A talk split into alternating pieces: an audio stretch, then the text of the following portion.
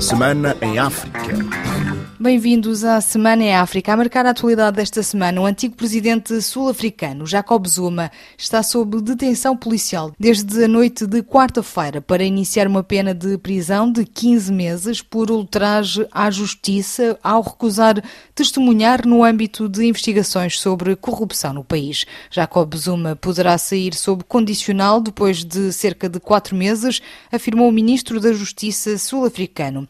André Thomas Hausen, professor de de Direito Internacional na UNISA, Universidade da África do Sul, acredita que o antigo chefe de Estado vai tentar usar desculpas para evitar a prisão. Não acho impossível que, com a resistência de Zuma e um certo apoio popular eh, bastante determinado, que talvez se consiga um compromisso. A via poderá ser mesmo essa audiência no Tribunal Constitucional no dia 12 de julho, em que Zuma vai muito provavelmente apresentar algum testemunho médico em que vai tentar eh, convencer o tribunal que 15 meses de prisão poderiam significar para ele uma pena de morte, considerando o estado fraco da saúde dele. Do meu ponto de ver, isto é um subterfúgio para ganhar algum tempo e durante esses dias mobilizar mais apoios, conseguir fazer mais barulho uh, público. Eu não penso que vai haver violência, mas para o presidente Ramaphosa é realmente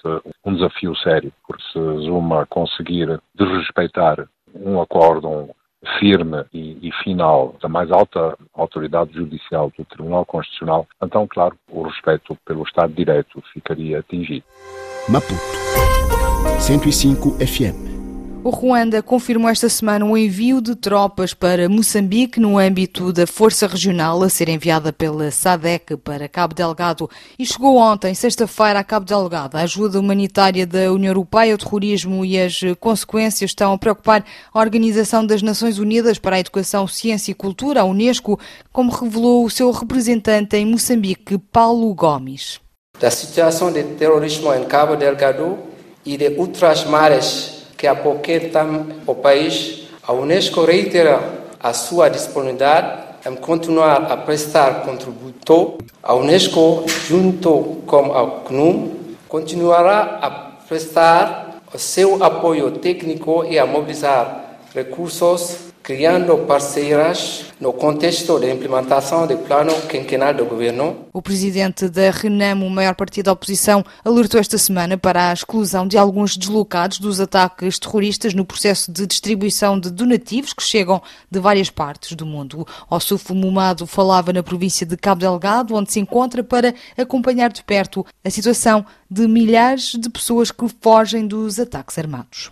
Aquele donativo não é do Partido Farlima, mas sim é da comunidade internacional. Deve chegar a todos aqueles necessidades. Não há razão de alguém ser escolhido pela cor partidária. Está a demorar, porque é isso que eu estou a dizer, não porque as forças externas é que estão a criar problema. O próprio regime. Há uma lentidão de dar a resposta daquilo que é o sentimento da maioria da população de Cabo Delgado. O governo francês vai continuar a prestar apoio a Moçambique para melhor lutar contra o terrorismo no norte do país garantia foi dada esta semana pelo embaixador francês David Izot. A França teve o, o, prazer e orgulho de receber o, a Sua Excelência, o presidente Nussi, uh, em visita durante o, o, mês passado e a mensagem que foi passada pelo presidente Macron é de que nós colocamos ao lado de Moçambique para o apoiar da maneira que o país vai decidir e da melhor maneira em função das prioridades do país. A França apoia vários programas de ajuda humanitária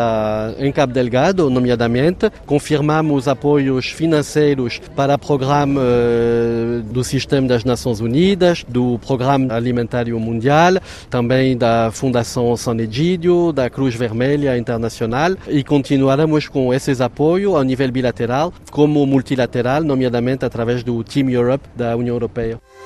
Bissau 94 FM o Ministério Público guineense pediu esta semana ao Parlamento para levantar a imunidade do deputado e líder do PAIGC, Domingos Simões Pereira, para ser ouvido no âmbito de uma investigação por alegados crimes de corrupção e incitamento à guerra, como nos explicou Aldio Candé. A decisão da mesa ainda não é conhecida, mas o coletivo dos advogados do PAGC afirma que, com o parecer negativo da Comissão de Ética, a mesa do Parlamento não pode agendar para o plenário a discussão e eventual levantamento da imunidade do deputado. Quem é competente para apreciar a matéria é o plenário, sob proposta da mesa, mas condiciona a mesa. Diz a mesa, pode fazer a proposta se não houver opinião contrária da Comissão de Ética. Isto significa que a mesa não pode levar o assunto à plenária.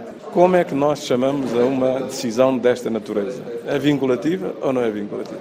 É claro que é vinculativo. Em conferência de imprensa, o advogado porta-voz do coletivo defende que o deputado Domingos Simões Pereira, mesmo querendo responder ao chamamento do Ministério Público, o Parlamento é obrigado a respeitar a lei. O engenheiro Domingos Simões Pereira pode querer ir ao Ministério Público, pode ir ao Tribunal, mas enquanto deputado, há uma lei da Assembleia Nacional Popular que tem que ser respeitada. Nós estamos aqui a defender uma questão eminentemente jurídica. Em caso de violação do estatuído, o advogado Carlos Pinto Pereira afirma que o coletivo vai recorrer da decisão. Só pode ser uma, é ir a tribunal. Defender os interesses e o direito do nosso constituinte, da própria Assembleia Nacional Popular.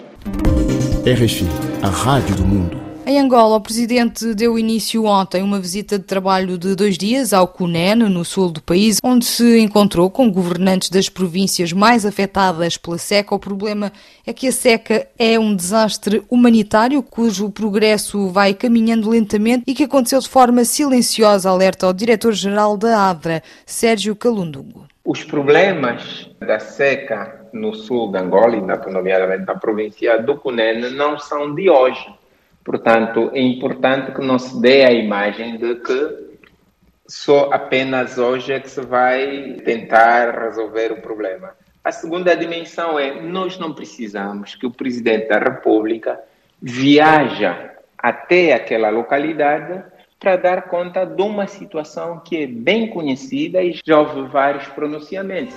Praia 99.3 FM Cabo Verde assinalou esta semana 46 anos de independência durante o ato central das comemorações ao saudar a ação dos combatentes da liberdade. O presidente cabo-verdiano não deixou de tecer advertências sobre as ameaças que pairam sobre a democracia em vários pontos do país, como nos explicou Odair Santos. A sessão solene no Parlamento foi um dos atos que marcou a comemoração do 46º aniversário da independência nacional.